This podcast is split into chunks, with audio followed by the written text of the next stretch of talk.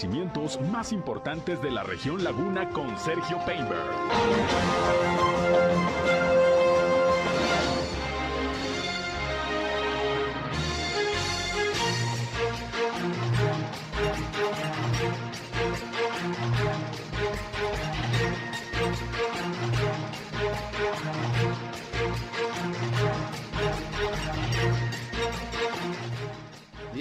Tal? ¿Cómo están? Muy buenos días, un gusto, un placer como siempre saludarles aquí en nuestra primera emisión de Región Informa. Son en punto las 8 de la mañana de este miércoles, ya mitad de semana, 11 de enero del año 2023. Y aquí estamos ya listos como todos los días para llevarles la información más importante, lo más relevante de lo que ha acontecido, sobre todo en la comarca lagunera en Coahuila y Durango, a través de la señal del 103.5 de frecuencia modulada Región Radio una estación más del Grupo Región, la Radio Grande de Coahuila. Ya estamos transmitiendo para toda la comarca lagunera y les invito, ya saben, como siempre, no solo a escucharnos, sino a entrar en contacto con nosotros. Soy Sergio Peinbert, usted ya me conoce y espero su comunicación a través de la línea telefónica 871-713-8867, 871-713-8867. Nos pueden llamar o nos pueden mandar mensajes de WhatsApp, como ustedes gusten. Ahí estamos, como siempre, listos para atenderles. Eh, también estamos en redes sociales y medios digitales. Nos pueden seguir en Facebook y en Instagram en región 103.5 Laguna. Ahí estamos siempre con contenidos que espero resulten de todo su interés. Ya estamos transmitiendo en vivo y en directo por Facebook Live. Un saludo también a quienes nos siguen a través de esta red social. Y a mí me encuentran en Sergio Peinber Noticias. También ahí estamos en Facebook, en Twitter, en YouTube, en Instagram, en TikTok y en sergiopeinber.com, mi portal web de información que les invito a visitar. Ahí están los enlaces para que nos escuchen en nuestras transmisiones de radio. Así que acompáñenos, quédense con nosotros. Mucha información el día de hoy. Le voy a llevar los detalles. Acompáñenos. Esto es algo de lo más importante hoy en las noticias. Las principales. Iniciando con la información, el gobernador de Coahuila, Miguel Ángel Riquelme Solís, designó a Díaz González como nuevo secretario de Inclusión y Desarrollo Social en sustitución de Manolo Jiménez, quien presentó su renuncia, como usted sabe, al cargo precisamente de secretario de Inclusión y Desarrollo Social para irse en busca de la candidatura al gobierno de Coahuila. Javier Díaz González, nuevo secretario de Inclusión y Desarrollo Social, en un momento los detalles. Ayer allá en la ciudad de Saltillo, el diputado federal Jericó Abramo Mazo dijo que se sumaba al proyecto de Manolo Jiménez en la búsqueda de ser candidato a la gubernatura del estado de Coahuila. Como usted recordará, Jericó Abramo pues eh, también era aspirante a la candidatura y bueno, se suma al proyecto de Manolo Jiménez. El día de ayer también el alcalde de Torreón, Román Alberto Cepeda, le deseó suerte a Manolo Jiménez y dijo que él está con el proyecto del gobernador Miguel Ángel Riquelme Solís. Pero en el terreno político electoral, pues no, en todos los partidos andan eh, muy conformes con las designaciones que se han hecho. Tal es el caso de Morena. Ayer Miroslava Sánchez, fundadora de este organismo político, exdiputada federal, dijo que hay militantes que no están de acuerdo con la designación de el senador Armando Guadiana como próximo candidato a la gubernatura por parte de esta organización política y dijo que se tienen que respetar los estatutos. Se empieza a observar divisionismo en Morena ante lo que viene para el próximo proceso electoral. Por su parte, Valeria Flores, dirigente del Partido del Trabajo en Coahuila, estuvo ayer aquí en Torreón para anunciar un eh, programa de afiliación a esta organización política, trabajo que estará a cargo del líder de trabajadores Alfonso López Blanco. Ahí comentó que entre hoy y mañana se deberá definir el PT, pues cómo va a ir en las elecciones de Coahuila, si en apoyo a Morena, si con candidatos eh, eh, surgidos de sus filas, en fin, esta definición ya se tendrá entre hoy y mañana, según dijo la dirigente partidista. Por otra parte, arrancó el operativo Radar y el Carrusel ahí en el periférico Boulevard Ejército Mexicano de Gómez Palacio, como se había anunciado. Una respuesta positiva de los conductores, según informó Eduardo Rangel, que es el titular de Tránsito y Vialidad, quien también dio a conocer el día de ayer que va a iniciar otro operativo para que no circulen por la mañana y por la tarde vehículos de carga pesada sobre el Boulevard Ejército Mexicano. Le voy a dar detalles de cómo estará este operativo también a partir de hoy. Y a partir de hoy también se van a comenzar a pagar eh, las eh, pensiones para las personas con discapacidad, las pensiones del gobierno federal, esto aquí en la ciudad de Torreón y en los próximos días también se hará lo mismo con las pensiones para los adultos mayores, los que cobran en efectivo, porque en días pasados ya se estuvo pagando a quienes cobran a través de tarjeta bancaria. La sede será el auditorio municipal. Parte, la Dirección de Protección Civil aquí en la ciudad de, Torreón está recomendando a todos aquellos eh, ciudadanos, empresas que estén llevando a cabo algunas obras, eh, algunas edificaciones, bueno, pues a que reciban asesoría por parte de Protección Civil sobre las medidas de seguridad que tienen que observarse para evitar accidentes eh, precisamente en estas, en estas obras. El titular de Protección Civil aquí en Torreón, Jorge Luis Juárez Llanas, dijo que también en la página eh, del ayuntamiento, en el área de protección civil, se pueden observar recomendaciones que hay precisamente para observar las medidas de seguridad en este tipo de obras, de rehabilitaciones y de trabajos que se hacen en una casa habitación, en un negocio, en una empresa. El gobernador de Durango, Esteban Villegas, dio a conocer que siguen las negociaciones con algunas empresas para que puedan instalarse en el estado de Durango dijo que hay pues eh, algunas compañías de otras partes del mundo que ya están poniendo sus ojos no solamente en Durango capital, sino también en la comarca lagunera, con lo que se sigue promoviendo la economía y la atracción de empresas en el estado de Durango. Más adelante escucharemos lo que comentó al respecto.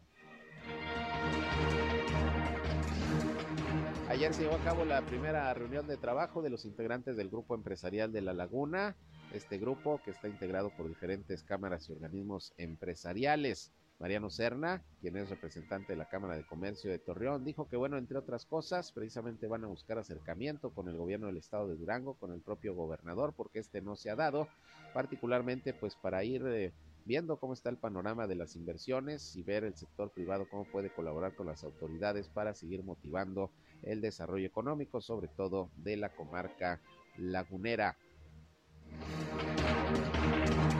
El día de ayer, funcionarios del gobierno de Durango en la comarca lagunera se reunieron con representantes de colectivos, de grupos de personas que buscan a desaparecidos, entre ellos el grupo Vida, con el objetivo pues de ponerse de acuerdo, coordinarse e implementar acciones conjuntas para continuar con esta tarea de la búsqueda de personas desaparecidas. Ahí estuvo sobre todo el grupo Vida, eh, atendiendo pues el llamado de las autoridades para la coordinación que se buscará establecer.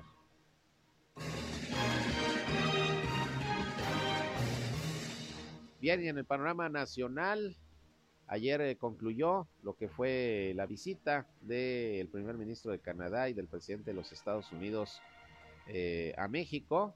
Hubo una declaración conjunta al cierre de la jornada y en el Palacio Nacional en la Ciudad de México entre los tres amigos, como se les ha dado en llamar, y en donde se dieron a conocer pues los resultados de las reuniones que se llevaron a cabo durante dos días allá en la Ciudad de México. Ya regresaron tanto Justin Trudeau como el presidente Biden a Canadá y a Estados Unidos y seguramente pues habrá en estos momentos ya una evaluación de los resultados de estas reuniones que se celebraron allá en la Ciudad de México. Ayer el presidente López Obrador también estuvo presente en la rueda de prensa conjunta que se dio por parte de los tres mandatarios y fue el que más habló.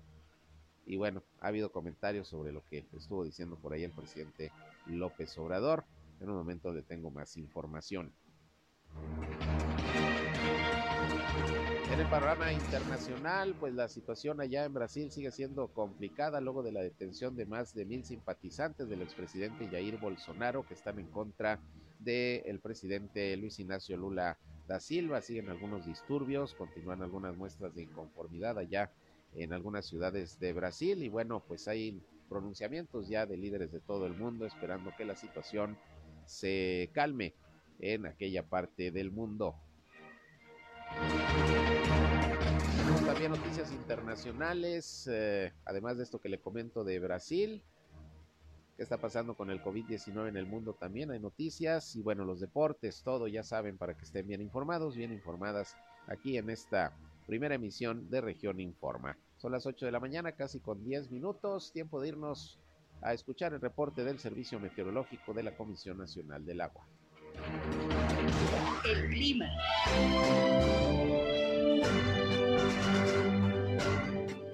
la bienvenida, como cada mañana, a José Abad Calderón, previsor del tiempo del Servicio Meteorológico de la CNA. ¿Cómo estás, eh, José? Muy buenos días, buen miércoles. Muy bien, muy buenos días, feliz miércoles. El día de hoy, bueno, amanecimos nuevamente con 8 grados centígrados. Espera que hoy por la tarde tengamos temperaturas cálidas, 28 a 30 grados centígrados. Eh, esto es producto de la masa de aire cálido que está impulsando el sistema frontal, el número 23. Antes de llegar, impulsa todo el aire cálido que se va encontrando a su paso. Bueno, por eso que vamos a tener temperaturas calurosas o cálidas el día de hoy. El sistema frontal 23 se encuentra al noroeste del país, afectando ya a lo que es la península de Baja California, el estado de Sonora y un poquito el estado de Chihuahua.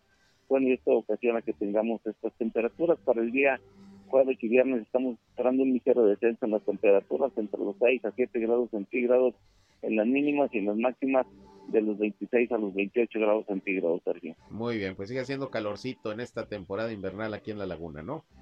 Así es, sí, todavía calorcito. Esperemos que continúe un poquito así porque, bueno, cuando viene el frío viene bueno aquí en la de Lagunera. Así es, pues aquí ya nos lo estarás informando. Por lo pronto es el reporte de hoy. Gracias, José. Buenos días. Gracias, también. Gracias, José Abad Calderón, previsor del tiempo de la Comisión Nacional del Agua. Pues ahí tiene usted el reporte. Así vamos a andar con el clima en este miércoles aquí en La Laguna.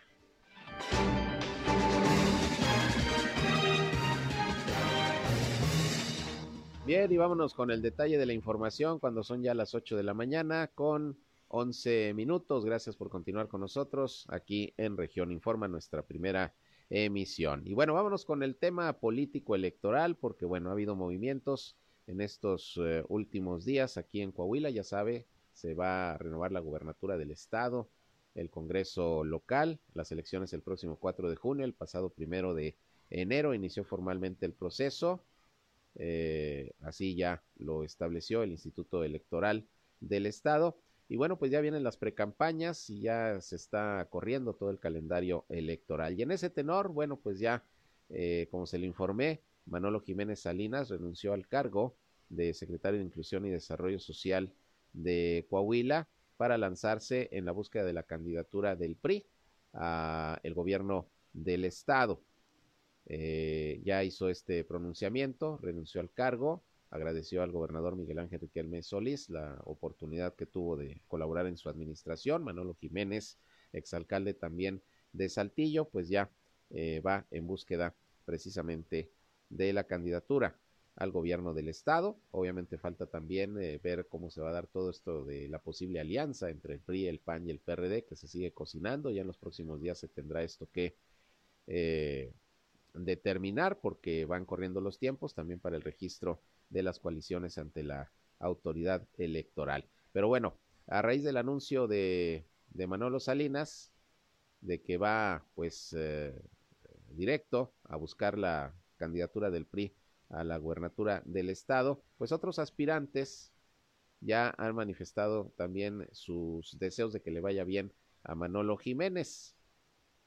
El primero de ellos fue Román Alberto Cepeda, alcalde de Torreón, quien eh, en un encuentro con los medios de comunicación pues le deseó suerte a Manolo Jiménez y dijo el eh, alcalde que él se suma al proyecto del gobernador Miguel Ángel Riquelme Solís, que no será motivo de división. Y bueno, hay que recordar que él también había manifestado su interés de ser un posible aspirante a la gubernatura. Vamos a escuchar lo que sobre esto comentó ayer el alcalde de Torreón, Román Alberto Cepeda el mayor de los éxitos este, para Manolo, el mayor de los éxitos, como yo lo he dicho, siempre en 27, ya casi 28 años de haber estado en el servicio público, he antepuesto siempre los intereses colectivos, la unidad y la responsabilidad por encima de los intereses personales y mis aspiraciones personales. Yo creo que seguirá siendo y yo creo que la unidad y lo que le convenga este, al partido y a quienes toman las decisiones, ahí voy a estar yo ya lo había comentado yo con anterioridad en el proyecto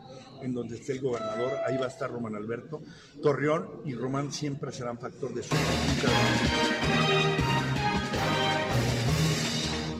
Bien, pues ahí lo que comentó el alcalde de Torreón, Román Alberto Cepeda, sobre pues eh, ya la renuncia y búsqueda directa de la candidatura del PRI al gobierno de Coahuila de Manolo Jiménez. Otro aspirante a ser candidato a la gubernatura por parte del PRI pues era el diputado federal Jericó Abramo Mazo, quien el día de ayer también en una rueda de prensa ya en la ciudad de Saltillo, pues eh, manifestó que apoyará el proyecto de Manolo Jiménez Salinas rumbo a las elecciones de gobernador.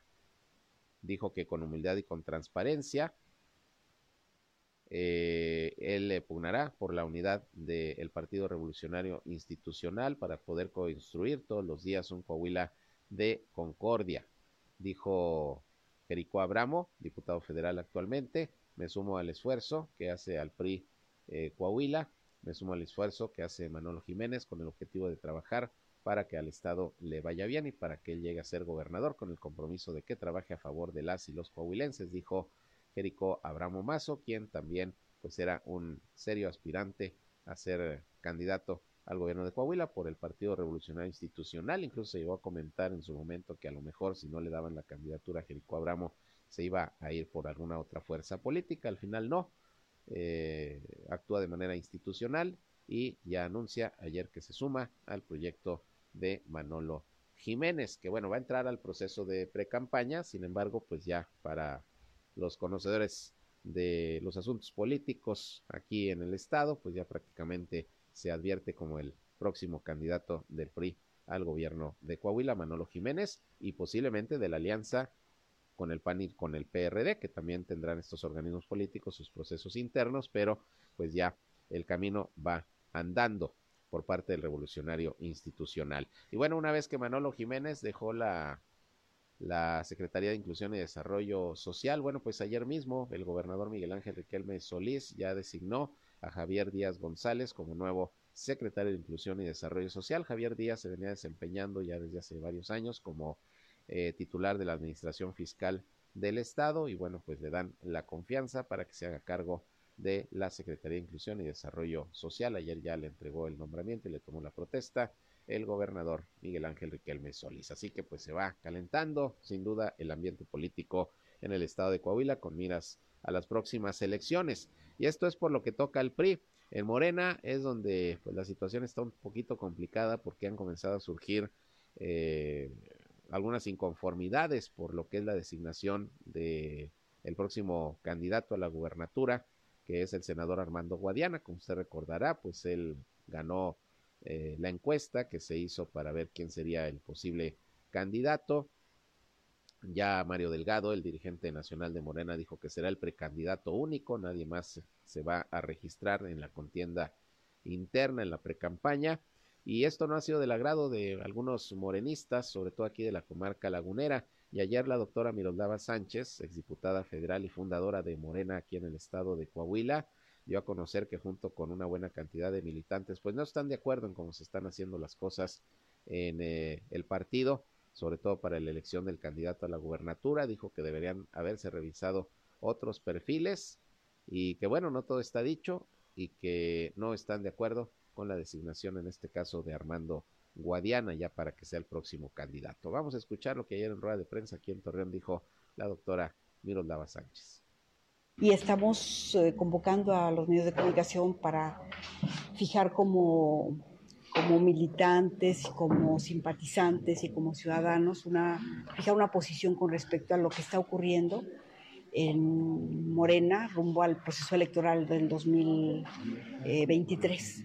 Para nosotros eh, es importante que la ciudadanía sepa que estamos muy preocupados porque las cosas no se están haciendo bien de acuerdo al estatuto, de acuerdo a, nuestros, a nuestra declaración de principios y sí necesitamos que eh, se corrijan los errores o las eh, situaciones que hoy por hoy tienen inconformes tanto al Consejo Estatal, al Comité Ejecutivo Estatal, antes y a los ciudadanos, porque eh, siempre hemos dicho que Morena es un partido diferente, que nosotros hemos trabajado en congruencia y nos hemos ganado la confianza de la ciudadanía eh, con trabajo. ¿Qué se está haciendo mal? Número uno, no se está cumpliendo el sexto bis del estatuto, que es ver el perfil de la persona, de cada uno de los que usted está mandando como candidatos y que se conozca, incluso que la, la gente que quiera diga, a ver, vamos a ver si cumplo con el perfil.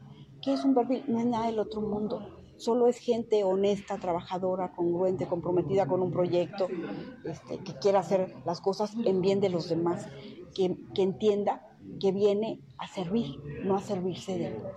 Yo digo que no es nada del otro mundo y sin embargo lo estamos viendo. No se cumplió con el sexto bis, ha habido irregularidades con tal de meter con calzador a un, a un candidato que no solo la militancia no lo ve bien, es que los militantes no lo ven bien, no, los militantes no lo vemos bien, pero la ciudadanía tampoco. Entonces, ¿qué queremos? ¿Ganar? Bueno, si queremos ganar, mandemos nuestra mejor propuesta. Hoy, como nunca en la historia de este estado, hay posibilidad de ganar la gubernatura, pero necesitas un buen partido, el mejor partido.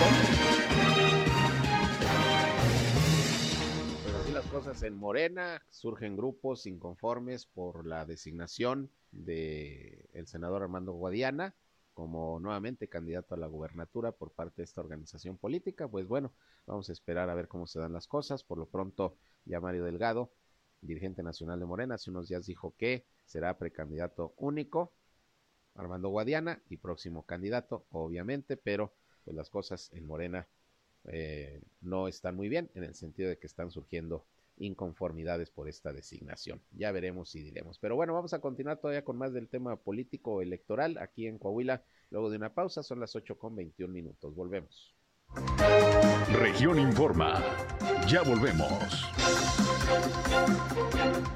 regresamos con más información, son las 8 con 24 minutos y continuando, le decía antes de ir a la pausa, con el eh, tema político electoral y el ambiente que se está viviendo en ese sentido en Coahuila. Bueno, pues ayer surgieron algunas publicaciones en redes sociales en donde se daba a conocer que el subsecretario de Seguridad Pública Federal, Ricardo Mejía Verdeja, quien aspiraba a la candidatura de Morena al gobierno de Coahuila, pues habría aceptado la invitación del Partido Verde Ecologista de México para ser su candidato también a la gubernatura del estado. Y bueno, ayer eh, eh, José Refugio Sandoval, que es eh, secretario de organización del Partido Verde aquí precisamente en Coahuila, pues dijo que no había ninguna información al respecto, que no había ningún acercamiento con Ricardo Mejía Verdeja, que hasta este momento no hay nada en torno a ese tema, por lo que se descartaba por lo pronto que, como se estaba informando en unas publicaciones en redes sociales, Ricardo Mejía ya hubiera eh, quedado, eh, digamos, confirmado como un posible candidato a la gubernatura por el Verde o por el Movimiento Ciudadano, que también se ha dicho mucho que se pudiera ir Ricardo Mejía por ese partido. No lo sabemos todavía, no ha habido ninguna definición. Hasta que no lo diga, pues yo creo el propio Ricardo Mejía se sabrá si se va por alguna otra fuerza política o si se mantiene institucional y respeta pues la decisión que ya tomó Morena de que será Armando Guadiana el próximo candidato a la gubernatura. Por lo pronto, en el Partido Verde, nada saben de, de un posible acuerdo Ricardo Mejía para que pudiera ser su candidato. Vamos a ver qué pasa en los próximos días, pero por lo pronto esto se negó, esto que se publicó ayer ahí en redes sociales. Por otra parte, el Partido del Trabajo, que también en su momento aquí en Coahuila se había sumado al proyecto de Ricardo Mejía Verdeja, pues está en espera de instrucciones del Comité Ejecutivo Nacional de esta organización política para ver en Coahuila pues cómo van, si en alianza con Morena, si van solos, si van a tener a sus propios candidatos, si van a apoyar a alguien.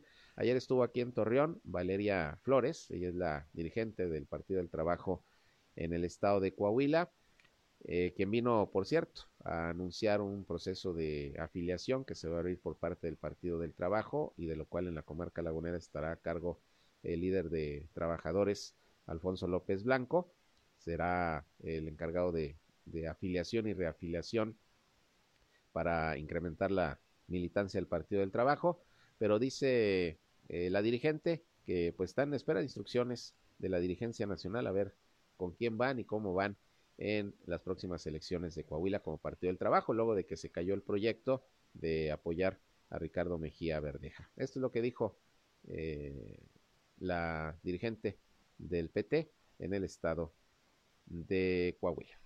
En Torreón y Coahuila en general es un proceso de afiliación a nivel nacional. Yo como dirigente estatal de aquí de Coahuila pues estoy enfocado obviamente en la afiliación de nuestro estado. Como bien lo comentaba, hasta el momento contamos de afiliaciones anteriores de un poco más de 23 mil afiliaciones, de las cuales 14 mil están ratificadas ante el INE. Y nuestro trabajo aparte de seguir sumando y afiliando es ratificar esos, esas afiliaciones que ya tenemos del ciudadano para pues seguir conservando su apoyo, ir a visitarlo y pues a ver si seguimos contando también con ellos. Sí, la meta que yo comentaba ahorita a nivel nacional es de 20 mil afiliados. Esa es una meta que no lo pusieron, a cada estado le pusieron conforme a su, a su población, les pusieron este, su meta, nosotros nos pusieron una meta de 20 mil, por lo cual pues sería sencillo decir que a lo mejor pues ya tenemos 23 mil, es fácil, pero lo importante es ir a visitar y saber que esa gente que ya en su momento se afilió nos sigue apoyando, entonces esa es nuestra tarea. Entonces si tenemos esa meta y yo digo que podemos alcanzar hasta de 25 mil a 30 mil afiliados. Aún no tenemos definición como tal, seguimos en espera. Este, seguramente mañana, entre, de aquí al viernes, tiene que haber una definición como tal. Tú bien sabes que pues este 14 ya se define como tal si vamos en coalición o no. Este, traemos, no no podemos descartar también que pudiera ser que pudiéramos ir con candidato propio o también en alianza con Morena. Es una situación en la cual todavía estamos en pláticas con el Nacional. Mañana estaremos por allá para ver qué se decide. Este, es una decisión de la Coordinadora Nacional y pues bueno, esperemos que la decisión sea para, para, para mejorar Coahuila y pues para los ciudadanos también. Pueden ser candidatos ciudadanos también y pues también ser afiliados al PT. Nosotros recomendamos que cuando ya se sumen como candidatos ciudadanos también los sumamos también para que se afilien. Este, este, pero no es una obligación como tal. Entonces en ellos nosotros normalmente lo que hacemos pues es incentivarlos para que les interese nuestro partido como tal. Nosotros también buscamos perfiles que la gente quiere que la, y que sume al partido como bien lo había dicho ahorita. Y pues la verdad es que te he de decir que hemos tenido muy buena respuesta en los diferentes distritos y yo creo que conforme se vayan acomodando las cosas vamos a tener más gente que se lo que comenta la dirigente del Partido del Trabajo en el estado de Coahuila. Bueno, y en otra información, dejamos atrás un poquito el tema político electoral. Fíjese que va a ser en el Auditorio Municipal de Torreón, en donde se estará nuevamente pagando las pensiones del bienestar, las pensiones del gobierno federal a las personas adultas mayores y las personas con discapacidad, las que cobran todavía en efectivo, porque ya ve que ya inició el operativo de pago en las tarjetas bancarias, los que ya cuentan con con, la tarjeta, ya se estuvo haciendo el pago correspondiente. Bueno, pues ahora inicia eh, el operativo del pago de las pensiones, primero para las personas con discapacidad, posteriormente será para los adultos mayores. La coordinación de programas del bienestar aquí en la comarca lagunera, que encabeza Cintia Cuevas, dijo que este día, este miércoles, da inicio la entrega de apoyos bimestrales a los beneficiarios de las pensiones para el bienestar de personas con discapacidad, porque deben acudir ahí al auditorio municipal para esta entrega. Eh, los beneficiarios que lleven el apellido que inicie con la A hasta la, la A, la B, la C, la M y la N. No, no va de corrido, va, va por, por, por orden. La A, la B, la C, la M y la N. Les toca el día de hoy y luego mañana ya será eh, la D, la E, la F y la G y O, P, Q y R. Y el viernes 13 será para los que lleven su apellido paterno, iniciando con las letras de la H a la L y de la S a la Z. Así está eh, el orden en que las personas con discapacidad, beneficiarias de las pensiones del bienestar, pueden acudir hoy y los siguientes días al auditorio municipal. Y ya para las personas adultas mayores que también reciben su pensión, va a iniciar el operativo de pago también ahí en el auditorio municipal el próximo lunes 16. Se va a empezar con las letras A y L y así sucesivamente. Para que usted consulte cuánto le, cuándo le toca, porque como quiera le llaman por teléfono, pero si no le llaman, consulte en, la página de Facebook de Cintia Cuevas, la coordinadora regional de los programas del bienestar. Ahí viene toda la programación, los días y los horarios para que usted acuda a cobrar su pensión, los que todavía cobran en efectivo. Será en el auditorio municipal la sede para este nuevo operativo, el pago de las pensiones bimestrales, que usted recordará que ya subieron, las de los adultos mayores ya son pensiones de 4.800 pesos y bueno, pues eh, esto entra en vigor, este aumento a partir de este año. Bien, en otras cosas, eh, allá en Gómez Palacio, pues arrancó el día de ayer el operativo Radar y el operativo Carrusel, ahí en el Boulevard Ejército Mexicano, con el fin pues de evitar accidentes evitar que se maneje exceso de velocidad e incluso también va a iniciar un operativo para retirar de circulación o más bien para no permitir la circulación de vehículos de carga pesada por las mañanas y por las tardes precisamente en el Boulevard Ejército Mexicano para evitar accidentes y que se agilice la circulación vehicular. Ayer platiqué con Eduardo Rangel, él es el director de tránsito allá en Gómez Palacio, quien nos habló precisamente de cómo se está implementando por instrucciones de la alcaldesa Leticia Herrera el operativo Radar y Carrusel allá en el Boulevard Ejército Mexicano que inició ayer y al parecer pues hubo buenos resultados. Vamos a escuchar en principio lo que nos dijo sobre estos operativos el director eh, de tránsito Gómez Palatino, Eduardo Rangel. Esto comentó. Vamos con Eduardo Rangel. Mire, por ahí en la mañana se implementó el operativo eh, Radar Carrusel, eh, por ahí con buena participación de, los elementos. por ahí ocupamos cuatro unidades de, de Torreón a, Lerdo y de Lerdo a Torreón. Esas cuatro unidades, por ahí se dieron alrededor de dos a tres ventas.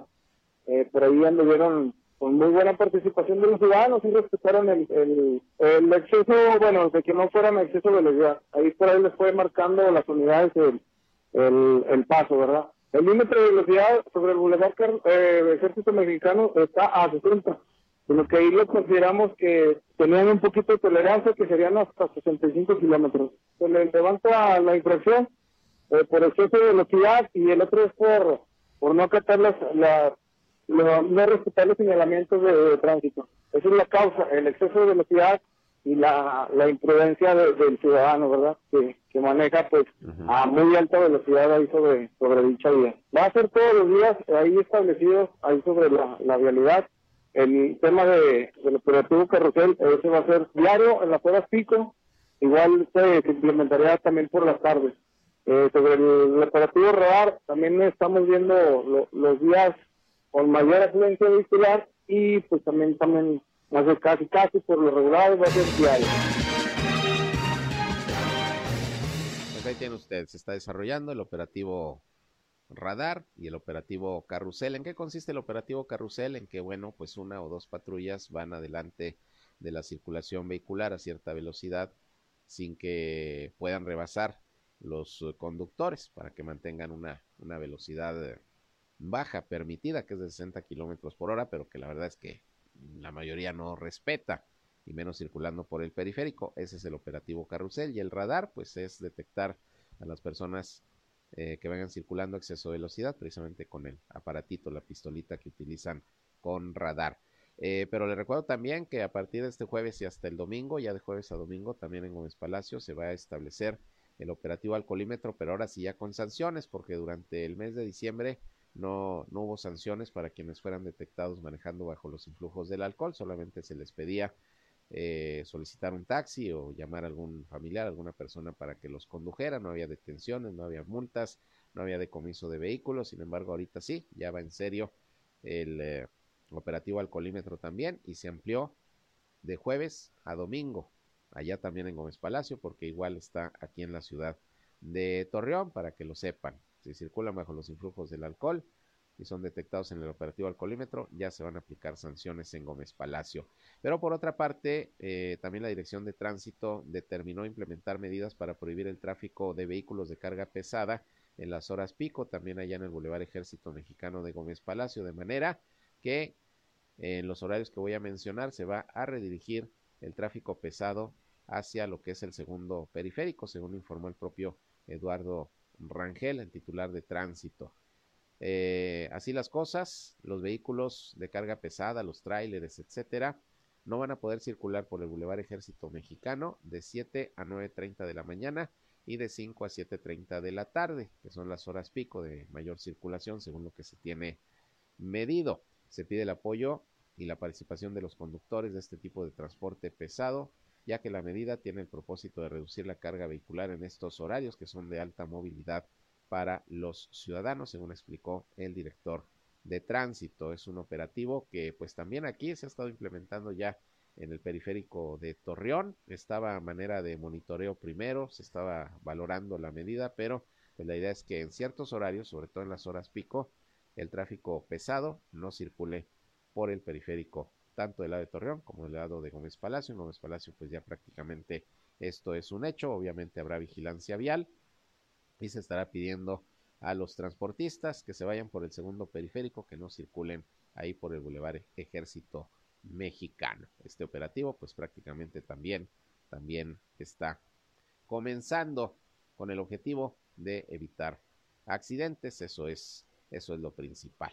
Bien, en otras cosas, eh, y hablando de accidentes, pero de otro tipo, fíjese que el eh, director de Protección Civil, aquí precisamente en la ciudad de Torreón, Jorge Luis Juárez Llanas, comentó que, bueno, se está haciendo el llamado a todos aquellos que están realizando alguna obra de algún negocio, en alguna casa habitación, alguna obra de construcción, etcétera, para que se tomen las medidas de seguridad pertinentes y evitar así accidentes, tanto para los trabajadores como para los vecinos y peatones que transiten ahí por el lugar donde hay alguna construcción. Jorge Luis Juárez dijo que el objetivo primordial es salvaguardar la integridad de los trabajadores, así como del resto de las personas que pudieran ponerse en riesgo si no se siguen las recomendaciones pertinentes. Dijo que si bien en las inspecciones que se realizan en coordinación con personal de la Dirección de Urbanismo se revisa que tengan los permisos correspondientes las construcciones, el interés es evitar accidentes que puedan ir desde lesiones hasta la pérdida de la vida. Eh, las acciones de protección civil, dijo Jorge Luis Juárez, van encaminadas a la prevención, por lo que se invita a los propietarios que apenas van a construir un negocio o a las personas que hacen algún trabajo de construcción en su vivienda para que se acerquen a la dirección a recibir una asesoría gratuita sobre las medidas de seguridad que se deben de tomar en cuenta. Y esto es importante ¿eh? porque pareciera que no, pero hay muchos accidentes eh, de trabajadores de la construcción que se caen de las escaleras, que reciben alguna descarga eléctrica porque en algún momento pues tocan cables ahí eh, sin, eh, sin, sin, el cuidado debido eh, y ha habido muertes por este motivo, por eso el llamado a recibir la asesoría y la información pertinente que se apliquen las medidas de seguridad que corresponda.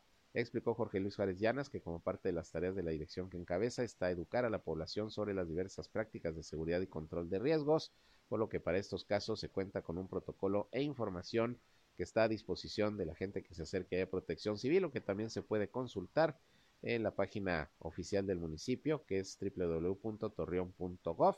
Se van ahí al área de protección civil y ahí está información importante para que se respeten las medidas de seguridad cuando hay trabajos de construcción para evitar accidentes que pueden terminar incluso en pérdida de vida, sobre todo por parte de trabajadores de la construcción. Ahí está pues la invitación y el exhorto que está haciendo el área de protección civil aquí en Torreón. Bien, vámonos a otra pausa y regresamos. Son las 8 de la mañana con 40 minutos en punto. Luego de el corte, continuamos con más noticias, con más información de nuestra comarca lagunera principalmente. Regresamos, llámenos 871-713-8867. Aquí estamos a sus órdenes. Región Informa. Ya volvemos.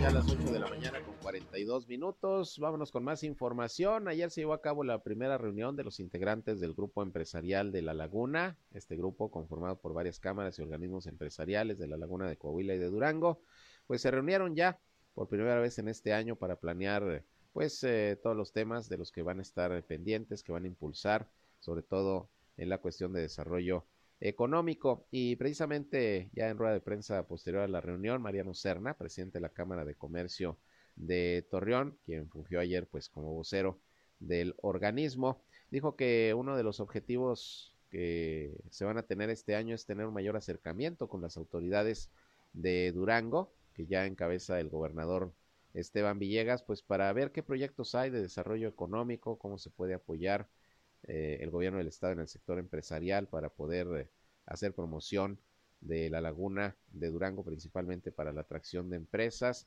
porque hasta este momento pues no ha habido ese acercamiento están un tanto preocupados los eh, empresarios porque no ha habido sesiones de trabajo o reuniones con algunos funcionarios estatales para ver el tema de desarrollo económico y bueno es parte de lo que se va a impulsar. Estaba prevista la visita ayer del director de Seguridad Pública de Gómez Palacio a esta reunión del GEL, sin embargo, pues eh, se pospuso para, para otra fecha. Pero en el terreno de desarrollo económico y de la necesidad de acercamiento de las autoridades de Durango con el sector empresarial de la laguna, esto es lo, lo que comentó Mariano Serna, presidente de la Canaco Torreón lo que viene para el 2023, este, bueno, estamos buscando siempre la, metropolización de, de, la laguna, entonces nosotros como empresarios, tanto de la laguna de Coahuila como la laguna de Durango, pues estamos viendo cómo homologar toda la movilidad, todos los reglamentos y toda la materia impositiva entre ambos estados. Estamos buscando ahorita el acercamiento con el gobernador del estado de Durango, que cuando estuvo en campaña nos dijo que íbamos a tener reuniones periódicas, entonces hemos estado solicitando, pidiendo esa cita y yo creo que ya próximamente la vamos a tener para ya tener ese acercamiento y ya una vez que estemos con él, hacer tratar lo referente a la materia impositiva, de que una, hubo cambios impositivos en el estado de Durango y lo único que, que, buscamos es que se reactiven los fideicomisos y el FOPRODEM eh, para que todo lo que se recaude de forma adicional pues se invierta en obras públicas, no en gasto corriente, que se vaya la obra pública dentro del mismo municipio de, de Gómez Palacio y de Lerdo.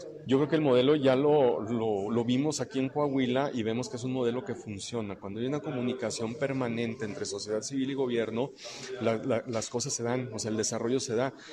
O sea, viéndolo y siendo honestos, pues empezamos en el noveno lugar de competitividad y ahorita vamos en tercer lugar de competitividad en Coahuila, pero es por ese acercamiento, por ese gobierno social que se tiene en donde la comunicación es muy estrecha. Entonces, pues nada más es pedir del lado de Durango que hagamos lo mismo, que que repliquemos ese modelo para que también el estado de Durango, la, la, laguna de Durango, se empiece a desarrollar. Todo lo que se recaude, nosotros somos los contribuyentes o la gente que está contribuyendo, pues lo que quiere es recibir a cambio de esas contribuciones un servicio público básico, que sería la infraestructura. Entonces nosotros sí nos impactaría mucho si el dinero recaudado adicional en el estado de Durango se utilizara para gasto corriente, pues sí nos va a impactar.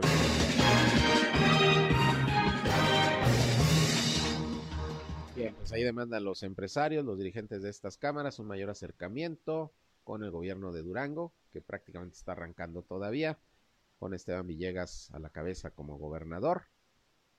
Piden mayor coordinación, comunicación, pues para tratar de impulsar el desarrollo económico de la laguna de Durango en particular. Pero bueno, hablando precisamente del tema de inversión, de la atracción de empresas. Ayer precisamente el gobernador de Durango, Esteban Villegas, allá en la ciudad capital, habló de algunos proyectos de inversión que continúan promoviéndose, del interés de ahí de algunas empresas por instalarse en el estado, ya sea en Durango, en la comarca lagunera. Vamos a escuchar precisamente lo que ayer sobre este tema también comentó el gobernador Esteban Villegas.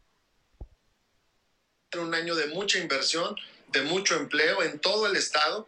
Se los vamos a dar a conocer porque nos estamos ampliando también a algunos municipios que nos lo estaban pidiendo. Tengo una reunión con una empresa grande de Túnez.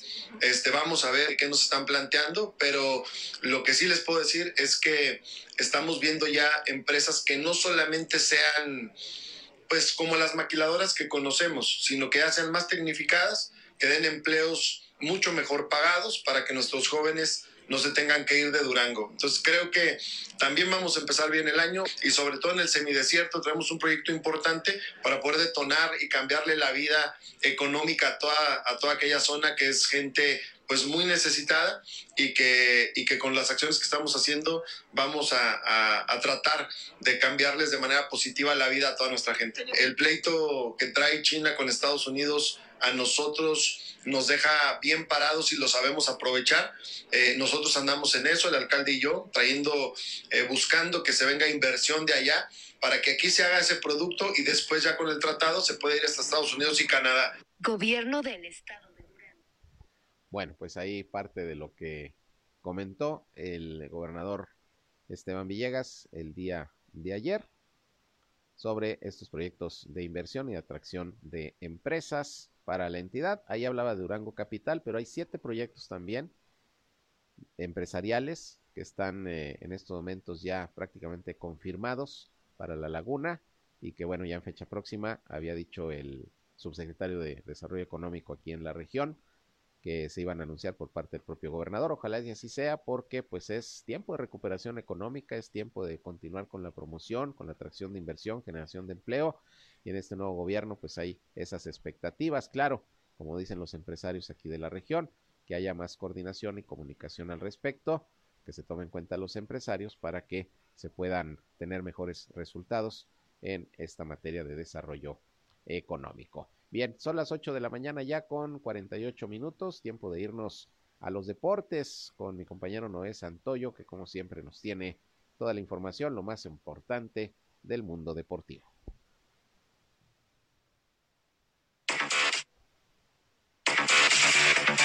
Hola, ¿qué tal, Sergio? Muy buenos días. Con mucho gusto te saludo a ti a nuestro auditorio para compartirles la información del ámbito de los deportes. La mañana de este martes se dio a conocer que el histórico luchador lagunero Jesús Tora López, mejor conocido como Black Warrior, habría muerto durante la madrugada por causas aún desconocidas. El gladiador, eterno rival del místico con quien perdió su máscara en el año 2006, había cumplido la edad de 54 años el pasado 7 de enero y durante el último año había vivido con el dolor de perder a su hijo. Fue a través de redes sociales que distintas empresas de lucha libre en nuestro país dieron a conocer la triste noticia. Al término de la práctica de ayer, Juan Bruneta, jugador de Santos Laguna, calificó la derrota ante Tigres como un marcador engañoso, pues el abultado 3 por 0 no refleja para él lo que fue el partido, pero con un jugador menos las cosas se complicaron en los últimos minutos. Además, se dijo confiado en que la directiva pronto sumará refuerzos, pero de no ser así, asegura que el plantel actual del equipo es competitivo y darán la pelea en cada partido. Nosotros eh, hoy somos los que estamos acá. Eh, confiamos muchísimo en el plantel que tenemos. El cuerpo técnico confía muchísimo en, nosotros. Y eso es lo importante. Después, obviamente, si se suman jugadores, bienvenido sea, porque eh, seguramente va a ser para aportar jerarquía, para aportar la competencia interna, pero nosotros si quedamos así como estamos, la verdad que estamos con mucha confianza, tenemos grandísimos jugadores, tenemos grandísimos chavos que le van a aportar muchísimo al club. Eh, de la cantera, la verdad que estamos muy tranquilos, tenemos jugadores con experiencia, eh, así que estamos tranquilos en ese sentido. Eh. Julio César Cata Domínguez, defensa central de Cruz Azul, que le organizó a su hijo de 12 años de edad con temática de armas, en el que el Cata admite que fue un error, por lo que deslinda a la Liga MX y a la máquina de los hechos, además de que se compromete a ser un referente para promover los valores del fútbol mexicano dentro y fuera de la cancha. El zaguero quedó fuera de la convocatoria del partido contra Tijuana y ha sido suspendido tres juegos más por la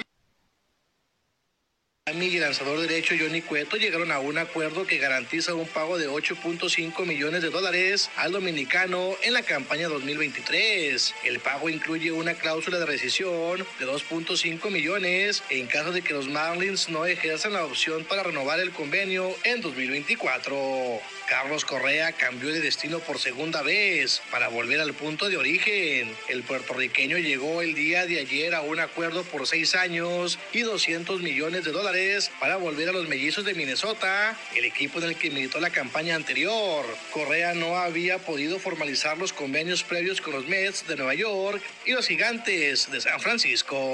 Esa es la información, Sergio amigos. Que tengan muy buen día.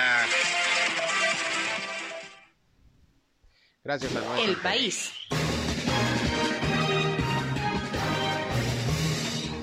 Gracias a Noé Santoyo por la información. Vámonos con algunas notas de nuestro país. El día de ayer, pues culminó esta reunión de los tres amigos de los eh, mandatarios de Canadá, Estados Unidos y México, con una rueda de prensa ya en Palacio Nacional, allá en la Ciudad de México. Ahí los mandatarios, Andrés Manuel López Obrador como anfitrión, Joe Biden de Estados Unidos y el primer ministro de Canadá, Justin Trudeau, dieron a conocer los acuerdos a los que se llegaron en materia de medio ambiente, en materia de seguridad, en materia de desarrollo económico, en fin, los temas que estuvieron abordando durante dos días. Ayer se dieron las conclusiones. El que más habló, pues ya sabrá, fue el presidente López Obrador, que luego se aventó también hay unas charras que seguramente serán para, para el comentario el día de hoy por parte de editorialistas, comentaristas, etcétera. Pero bueno, eh, ayer finalmente eh, terminó esta reunión en donde pues los mandatarios eh, hablaron de amistad, de cooperación, de colaboración y bueno, se tomaron diversas decisiones como el hecho de integrar un comité, un comité que va a estar dando seguimiento a los acuerdos, sobre todo en materia económica, de planeación, etcétera. En fin, pues ya terminó, culminó esta reunión de los tres amigos, así le llaman los tres amigos a los mandatarios de Canadá, Estados Unidos y México. La jefa de gobierno, Claudia Sheinbaum, por su parte informó que hubo 12 cateos simultáneos en los que se detuvieron a 10 personas relacionadas con el ataque al periodista Ciro Gómez Leida, eh, Leiva. Reitero que no habrá impunidad, dijo la mandataria eh, capitalina a través de sus redes sociales. Cabe mencionar que los cateos fueron realizados por la Secretaría de Seguridad Ciudadana y la Fiscalía General de Justicia en apoyo con el Centro Nacional de Inteligencia. Apenas en su mañanera del pasado lunes 9 de enero, el presidente López Obrador instruyó a las autoridades de la Ciudad de México a no dejar en la impunidad el caso del ataque al periodista Ciro Gómez Leiva. Y bueno, pues hoy se dan a conocer estos resultados. 12 personas, eh, 10 personas detenidas en 12 cateos que realizaron las autoridades. Y bueno, pues la idea es saber de dónde vino el ataque al periodista Ciro Gómez Leiva.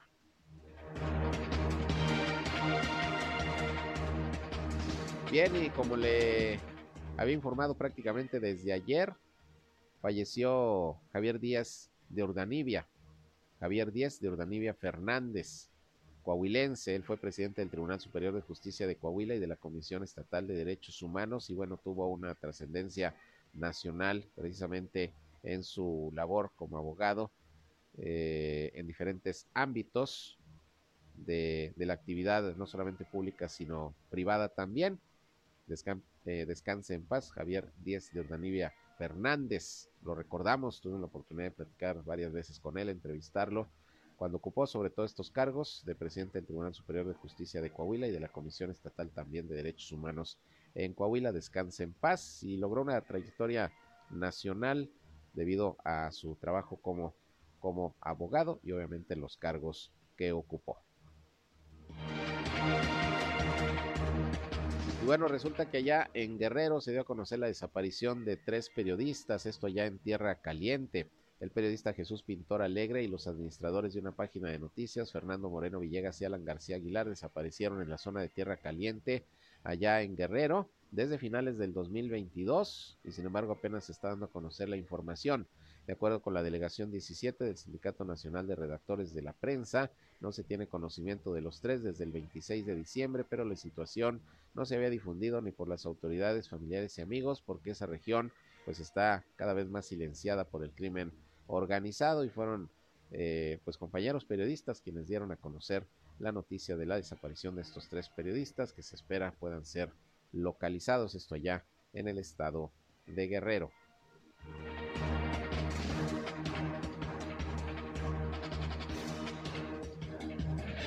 El mundo.